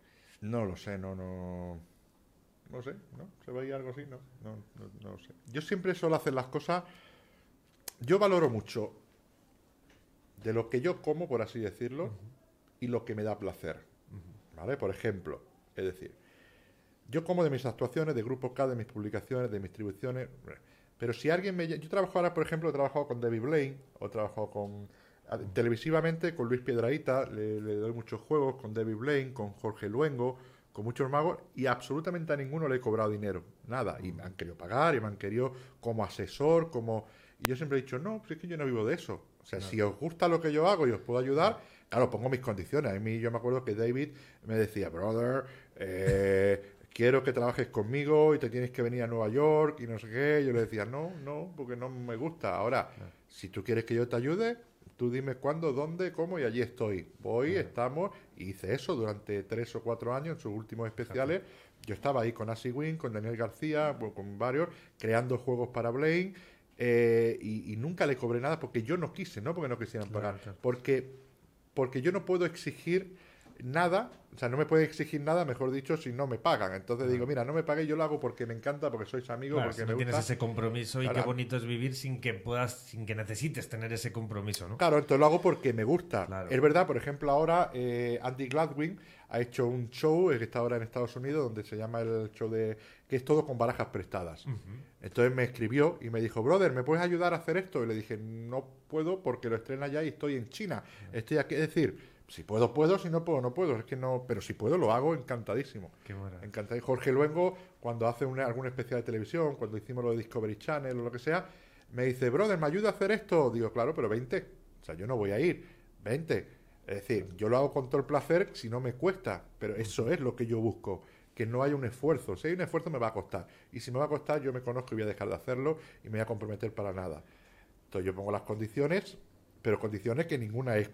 Porque, porque Claro, yo no claro, vivo sí, de sí, sí. eso. Claro, claro. Como yo no vi... Entiendo. yo- el número de Jan Frisch, por ejemplo, el que hace el... el- ahora de está, las haciendo otro, no, otro. No, yo conocí a Jan y ya tenía ese. Ajá. Eh, él creó luego un camión grande que era todo un teatro. Que era un- yo he estado actuando en Francia, he estado ahí. Cuando estaba en Francia ha sido ahí. Que son, son 100 personas, una grada, es un camión que se monta como un circo. De verdad. Y sí, sí, es una maravilla, es Madre una maravilla. Bueno, ese camión ayudé yo a hacerlo. no, no con la llave inglesa, sí, sí. sino porque eso está hecho Claro. para un show. Ajá. Está hecho desde cero para un show. Y su show, su primer show, eh, era todo juegos míos, de Jan, porque Jan no, no hacía mucha cartomagia, eran y quería hacer un show de cartomagia. Pues venía Jan, una cada, cada mes, venía dos veces o tres veces y se montó y nunca le cobré nada porque la magia no se trata de dinero, la magia se trata de compartir, de, de amistad, de, de- de- en eso que no vivo, yo no vivo de asesorar, asesorar es mi hobby. Yo tengo el grandísimo problema que tengo el mismo trabajo que hobby. Entonces cuando no trabajo pues necesito seguir haciendo magia. Claro. Y ya está. Sí, sí. Entonces ahí, yo- que podría ganar más, sí, pero podría ganar dinero, pero hay más estrés, porque ahora ya me tengo que comprometer, ya tengo que dejar esto para ir aquí. No, Claro, yo hago una- esto, es una que es mi fuente de alimentación, y luego hago lo otro porque me, me- me fascina, porque después cuando no trabajo necesito seguir haciendo cosas. Que al final es, es, es una responsabilidad. Si te metes en más cosas, pues más. Claro, por eso. Claro, que no Entonces, todo- este, me refiero a la pregunta que me hacías, ¿no? Hay muchos tipos de, de- de cosas de esta que no he tenido tiempo a hacer, ni que he podido, ni que, ni que me hubiesen gustado, pero que no, no, no he llegado. No he llegado. ¿Tienes algún eh, proyecto, algún libro así a corto plazo que digas "Es esto interesante? Hay como cuatro o cinco libros ahora que se están haciendo desde hace tiempo. Uno de ellos es el de Ocincer. que cuatro o cinco. Sí, ah, sí, vale, sí. que en los que colaboras. o No, no, no, haciendo, haciendo. Tuyo. Sí, sí, sí. Madre mía. Bueno, en el, el Docince es un libro que yo empecé hace 15 años más o menos y que estamos escribiendo Miguel Ángel Gea, eh, yo y Juan Tamarín nos dio todas sus anotaciones en audio personales sobre Ocincer, sobre el libro Ocincer y está ahí, que no ha salido todavía por, porque no tengo tiempo, precisamente por eso. De hecho, Juan ayer me preguntó, ¿y el libro Ocincer qué? Y le dije, pues mira, hace dos semanas que estuve con Gea en Barcelona. Le, me comprometí y le dije a Gea, te voy a dar todo el libro para que lo escribas tú, porque él ahora está escribiendo muchas cosas y él va a poder hacerlo muy bien. Y si yo lo hago, va a salir de aquella manera por, porque tenga que salir, porque tiempo. está Gea, está Gea y Tamariz. Entonces, por respeto a ellos, tiene que salir. Si fuera por mí, lo, yo lo, vamos, tres- 30 años no sale. Entonces, ese libro va a salir ya, porque se lo voy a dar a Gea y él lo va a hacer. Qué bueno. Luego está el otro que es Libertad de Expresión 2, que este ya está escrito de hace tiempo en servilletas, como digo yo, es decir, está todo aquí y en Ajá. cuanto se ponga. Luego está el semi- el- la colección semiautomática, la, la- el volumen 2. Y luego hay un libro, un proyecto que es muy ambicioso, que es un proyecto de este curso anual que yo hago, el de los famosos 3.000 euros que hablaba, Sí. este curso anual que yo hago, que ahí de alguna forma puse la base de toda mi concepción magia, mágica y demás, luego hay mucho más, pero la base.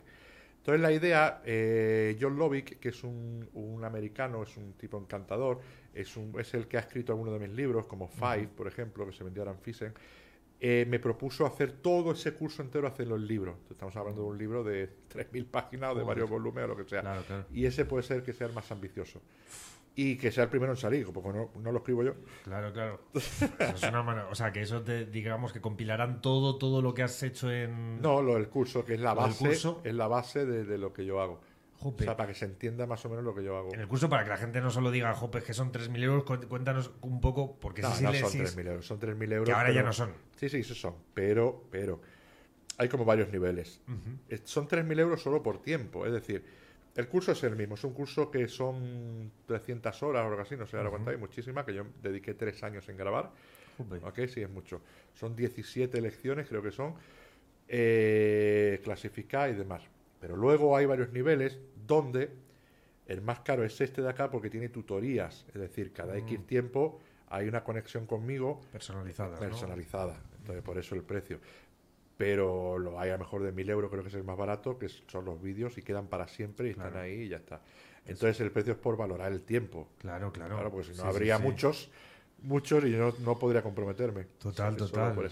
De hecho, yo creo que si tú vas a hacer ahora el de los 3.000 euros, pones all out, porque no tengo sí. tiempo. Para- Sí, no puedo ah, claro, claro, claro, porque no, no puedes porque... no puedo comprometerme. claro, claro. Eso es. Claro, claro. Eso y la es. gente, lógicamente, lo va a querer contigo. Que Ahí- ahí, podría- ahí no vale de... de Pero están sí. los otros dos niveles, es decir, el más baratito y el que en vez de seis lecciones eh, tutorías al año, a lo mejor son tres, más Claro, barato todavía. claro, claro. Hay como tres. Sí, que tres tienes niveles. algún hueco, pero claro, no puedes dedicarle todo el... si alguien va a hacer el curso, si alguien empieza el curso ahora, yo tengo que dedicarle la lección 6 y la lección 9. Entonces esa agenda yo la tengo que cerrar. Claro. Ta, ta, ta. Claro. Y eso hace que yo no pueda viajar, que yo no pueda... Que no haría falta, pero claro, alguien que paga... De cuenta que ahora mismo son más de 300 alumnos. Madre mía. En el ya han terminado muchos, muchísimos, ¿eh? Me te hablo desde que Sí, sí. son 300... Más, no, no, te engaño. Son 100, más de 150... Yo todo lo que digas aquí, yo de primera me lo creo, ¿eh? No, no, Porque- pero eh, te digo, te rectifico. Son eh, más de 150 en la escuela y más de 300 en las masterclass. Que los otros días los conté. Como las masterclass son 6-7 personas y llevo haciéndolo esos 6 años, pero hago desde abril hasta septiembre. El otro día estuve contando y eran más de 300 personas las que han pasado por ahí y más de 150 alumnos. Qué maravilla. Algunos, algunos ya les has seguido la pista, digamos. Bueno, casi manera. no todo, pero la mayoría, eh, la mayoría repite. Repiten. Y lo- de ahí han salido muchos magos, por ejemplo. Mark Vitrar, que es, eh, bueno, todo el mundo lo conoce como Markovi, pero su nombre es Mark Vitrar, que es el ganador de Fisen ahora de cartomagia. La rutina la medio creó ahí. Él vino a cuatro masterclass y vino una semana antes de Fisen para que, Para la, machacar. para que la viera y demás, y él ha salido un poquito de ahí. Y luego, claro, han salido muchos porque vienen muchos profesionales, ya están ahí. Claro. Y no solo profesionales, sino que vienen gente. Yo he tenido gente que la magia la tiene como hobby, como afición, pero son directores de cine, son neurocientíficos, son Mm. y vienen a hacer el curso porque quieren ver, bueno, estas locuras, estas cosas, Claro, claro. y repiten. Entonces cuando repiten digo, oye, les gustará. Sí, el otro día no sé, no sé con quién hablaba que me, me decía que ha, ha habido gente que tenías como anécdotas eh, que te ha ofrecido muchísimo dinero y tú lo has dicho no eh, por estar contigo, simplemente por, por ¿Quién ha sido el chivato? No lo sé, no lo sé, Eh, pero de verdad que no lo sé. O sea, ha sido en algún podcast, yo creo. Pero, pero sí que me parece muy curioso, ¿no? Y que, que tú les digas, no, no. No. Pero porque en cuanto suena business, me echa un poquito para atrás. Claro. Mira, Claro. te voy a contar una anécdota sobre, sobre el último. Que por cierto, el último venía a la masterclass. Bueno, es un tipo que me llama, es un tipo de India que me llama y dice, quiero conocerte y te pago lo que quieras. Y yo le digo, no, no, no. Y además ellos que están aquí lo han vivido. Entonces, y yo le, digo, si, le digo, si quiere, por la mitad de lo que me estás proponiendo, que era mucho, te viene a Málaga. Digo por la mitad porque ya hay un esfuerzo de tu parte. Y en Claro, Málaga comemos, no hay ningún problema. Pero yo ir a Madrid no, no, no me apetece, no, porque es business, no, no me apetece.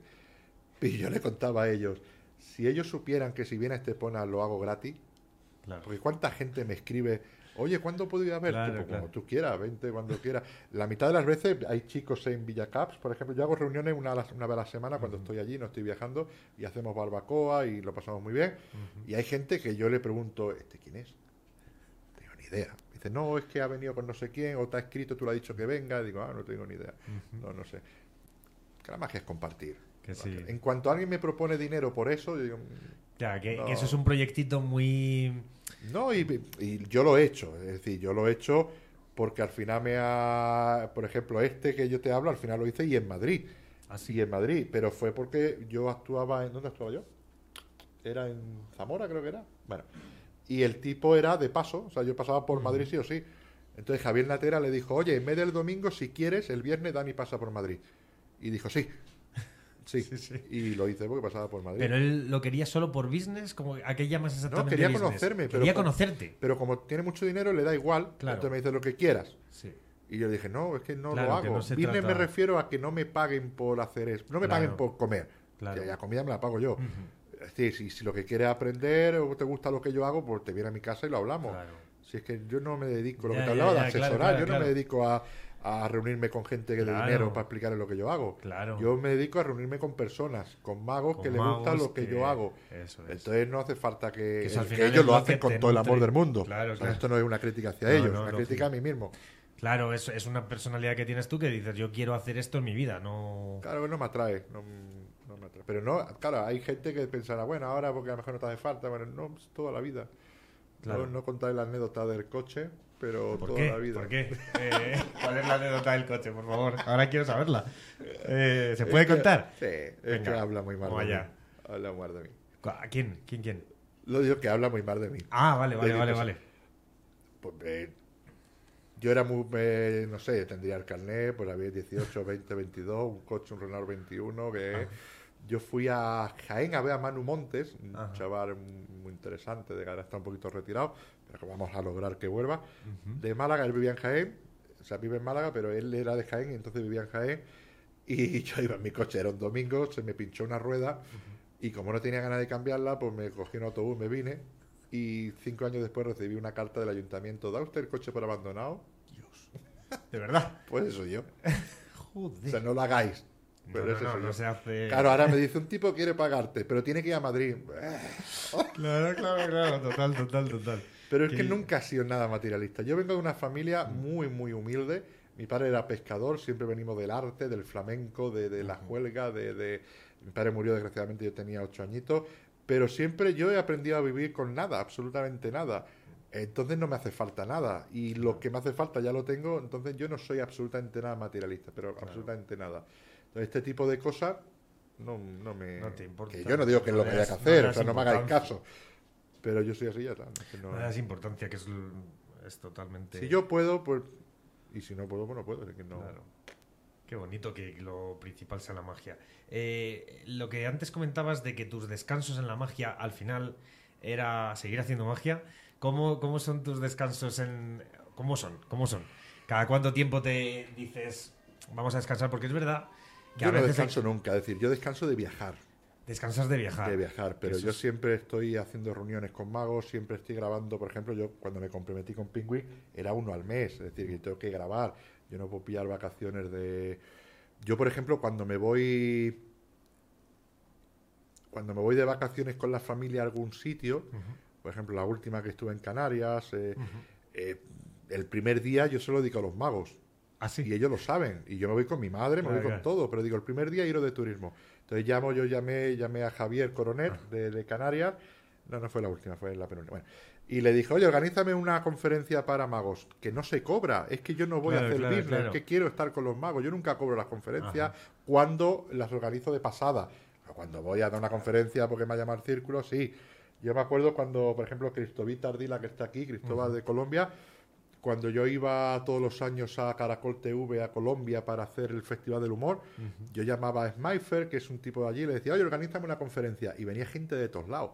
Allí, y todo era gratis, todo era. Porque yo, mi propósito, yo ya estaba cobrando de la tele. Claro. No me hacía falta, yo necesitaba los magos. Claro, que vengan... Claro, entonces cuando Todos. voy a cualquier sitio, pues le digo, oye, organiza, y cuando voy con la familia de vacaciones, yo estaba ahora en Venecia, por ejemplo, esa fue la última, Venecia. Y bueno, pero Venecia es diferente porque era la boda de un mago. Pero bueno, siempre el primer día o el segundo día, uno de los días para los magos. Si es una... Y luego ya te dedicas a... Y luego ya vamos de sí, ya turismo, ya lo normal, de unas vacaciones normal con la de- familia. Vacaciones, que suelen ser de cuántos días, más o menos. En tu caso, porque lo digo porque como no, No, tienes una, muchos, una semana o así. una semanita y luego ya seguir Sí, currando, sí, sí, que bueno, pero por lo menos tienes tu huequecito ahí, que es que es súper importante. Yo creo que, que hay veces que después de tanto currar, unas vacaciones como que te dan ese impulso luego para... No creas, ¿eh? porque en mi caso, como. En mi caso, como yo viajo tanto y veo tanto y, y, y, pues cuando no tengo que viajar, lo que menos me apetece es viajar. Ajá. Y luego la familia, pues como realmente las vacaciones eso, en Navidad o porque luego estudia, mis hijas están estudiando, no hay. Entonces realmente viaja- no viajamos tanto. Eso sí, Ya que Daniela, por ejemplo, ya tiene 11 años, ya es mayor, antes también lo hacía con Lucía, pues ya la puedo dejar sola, entonces se viene conmigo algunas veces, se viene a algún viaje, o Finlandia que se ha venido, o Francia que se vino, a ella le gusta la magia, entonces hace magia en, en el teatro, la he sacado alguna vez, y ha hecho un juego de, en inglés, en inglés, eso a ella le da mucho. Entonces, Claro. claro, yo la puedo, le puedo decir, siéntate ahí o vete Claro, a la claro. habitación o no sé qué, si antes no podía. Entonces se vienen conmigo, viajan conmigo. Con Lucía les ya lo hacía antes. Y sí, les yo- gusta, eh, les eh, gusta sí, ese rollito. eso le gusta mucho. a las dos le- les gusta. Bueno, Lucía ya está en la época del, de- del móvil, de los novietes, de no sé qué, pero cuando era más pequeña sí, también. Claro, claro. Bueno, Daniela es diferente, Daniela le, le encanta la magia, le gusta la magia, lleva su baraja, cuando está con magos, eh, siempre, yo siempre le digo a los magos, no le enseñéis nada, que aprende, no sé qué, qué", porque te viene, me ha engañado muchas veces, Claro. pues ve mucho YouTube, sigue a muchos youtubers, eh, magos, Ajá. ¿no? Que es muy gracioso, porque porque le, por ejemplo, el último fue un chaval que se llama Palomares, creo que es de México, eh, un youtuber, y él me decía, me decía, papi, yo quiero un, un vídeo de no sé qué. Entonces, a través de Javi Natera le decía, pídele un vídeo para Daniela. Y el otro le decía, vale, yo se lo doy si Dani me hace una a mí. Hace todo el chanchulleo por ahí con tal Es de conseguir es lo que... es gracioso, es muy divertido, Con es- tal de conseguir lo que, lo que quiere, ¿no? No, pero me refiero a lo divertido que es todo, que nada, no es todo tan serio y tan bien. Sí, tan, total, todo total, es total. pasarlo bien. Total, total. Y actuaciones eh, en un mes, ¿cuántas has tenido así de...? Eh, va todo por racha, no sé. Va por rachas, ¿no? Igual. De joven muchas más, porque claro, tenía más energía, iba por menos dinero, ahora soy más selectivo, pero, pero por, por no cansarme tanto. Claro. Yo me acuerdo, yo empecé muy poquito, a- no, muy poquito a poco no, fue muy rápido, pero empecé muy por, eh, por, ea- por áreas, ¿ok? Yo, por ejemplo, primero, como no hablaba inglés, pese a que di esa gira, yo no hablaba inglés, entonces fue España primero, luego fue Sudamérica entera, luego fue Europa y luego fue Estados Unidos, luego ya el mundo. Y yo me acuerdo cuando yo iba a Sudamérica, por ejemplo, iba todos los años a un congresito que organizaba Luis Albornoz en el desierto de Atacama, se llamaba Atacamágica, era una auténtica maravilla. Coincidió uno de los años cuando los mineros se quedaron encerrados dentro de la mina. eh, Mm, no sé si vio que esto le dio la vuelta al mundo. Sí, bueno, sí. coincidió ese año.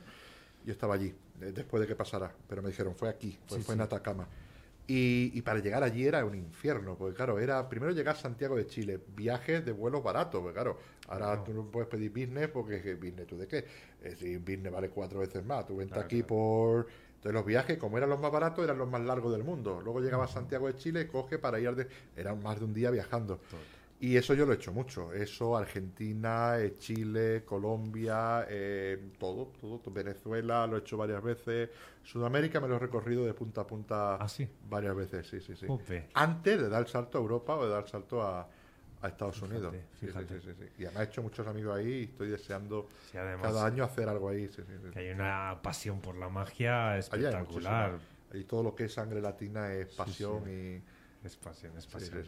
Qué bonito, Dani. Eh, ¿Alguna cosa que... Bueno, a mí me gustaría preguntarte un poquito. Es verdad que ya nos lo has contado. Mucha gente que ya te conoce ya sabe un poquito. Pero así, en, términos generales, tu, tu filosofía de la magia, si... Así, algo, algo que nos quieras contar de tu filosofía de la magia, de cómo ves la magia, cómo la entiendes, eh, cuáles, cuáles son, han, sido, han sido tus referentes en ese, en ese aspecto, a nivel filosófico, eh, digo, eh, y cómo la entiendes y qué, qué legado quieres dejar ¿no? en ese Bueno, aspecto. legado ninguno. Legado de... Bueno, el legado ya has dejado, yo creo, no hay Bueno, mucho, a, mí pero... me, a mí me encanta mucho pensar desde el punto de vista del espectador, como te he dicho, entonces todo lo que sea hacer divertir, divertirme, Ujú. para mí es lo mejor. Yo eso lo he aprendido de Lennart siempre. Eh, Lennart es un tipo que viene del mundo de la magia, sí, pero también del mundo de los pasatiempos, del mundo del puzzle, del mundo de... Entonces yo he aprendido de él que tantas, tantas veces escuché a Juan decir, con toda la razón del mundo, en la magia tenemos que sacar el niño interior, ¿sí? Ese niño Total. yo se lo vi a Lennart Green, Ah, sí. sí. Como O sea, te lo dijo Juan, pero tú se lo viste a, a Leonard, ¿no? Sí, sí, sí. ¿En, qué, ¿En qué sentido se lo viste? Pues mira, si quieres te cuento y esto Sí, acabamos ya. si- claro, si sí, sí, quieres. sí. La primera, en mi primer encuentro con Lena Grill fue el siguiente. Era en el año 2000, más o menos, 2001 o algo así. Yo ya era muy amigo de Christian Emblom, el finlandés, porque Christian, mi hermano, se vino a vivir a Málaga para hablar español, para aprender español. Entonces yo ahí lo conocí y luego yo fui a Finlandia. Y Christian era amigo de Lennart, entonces coincidimos con Lennart. Lennart estaba contratado en Finlandia en una convención sobre el mundo del puzzle, no de la magia. Ajá. ¿Ok? Entonces llamó a Cristian y estaba yo. Y hubo ahí como un flechazo, de verdad, fue un flechazo Eh, fuimos a cenar ese día y Lennart tenía ganas de hacer magia y empezó a hacer ruido, a hacer el acordeón, la baraja la ponía aquí, eh, solo para hacer ruido, para llamar la atención. Venía el camarero y decía, ah, ¿qué es este mago? Sí, toca una carta. Tanto es así que media hora después Lennart termina arrodillado en el suelo, haciendo magia en el suelo, con un grupo de 40 personas viéndolo. ¿Ok? Y cuando hace todos los milagros que hizo, que era milagro tras otro, que si el snap deal, aunque esté rodeado, le importa un carajo, que si esto, que si lo otro, no sé cuánto, me mira, me mira y me dice, Danny, do something. Digo, no. Me da la baraja y me guiña el ojo. Digo, ¿eh? Tomo la baraja, me da por abrirla y veo que me la había ordenado el as al rey. As para que yo acabara esa función que él había empezado. Yo extendí la baraja, chasqueé los dedos, abrí, o sea, ¿eh? y estaban todos ordenados y la gente decía, guau. Después de todo el caos, que yo, sin hacer nada, extendiera y que estuviera todo. Me acuerdo que hubo alguien que le dijo, Leonard, this is better than you, este es mejor que tú. y él dijo, yes. Yo ahí aprendí que la magia no es egos, que la magia no es ser mejor que nadie, que la magia no es ponerte meta, que la magia es divertirte. O sea, que un maestro te blinde el cerrar una sesión que él lleva trabajando media hora para que tú, un jovenzuelo, un chavalillo, termine y yo aprendí que la magia trata de eso. y, cuando, y cuando eso lo vives, que no lo escuchas tantas veces, aunque lo piensen, pero cuando lo ves, cuando lo vives y cuando lo vives en primera persona, te cambia la vida. Te cambia la vida completamente. Y para mí esa fue de las primeras, luego hubo muchas lecciones que, que me dio Lennart.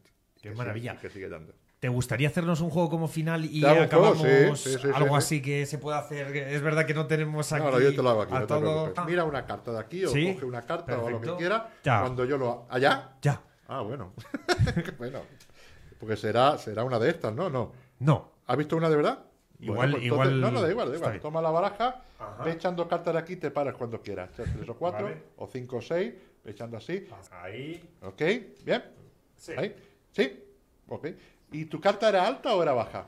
Era alta. ¿Y era figura o número? Era figura. La que estás pensando, que al final no sé cuál es. ¿Roja o negra? Negra.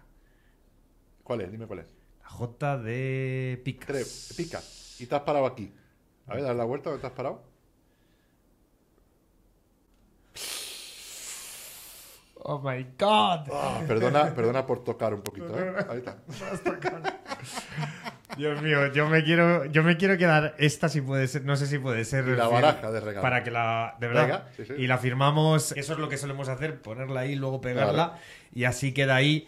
Y ya mientras firmas, eh, bueno, ha sido un auténtico placer tenerte por aquí, eh, muy agradecido muchos también que te vean, seguro que también lo están.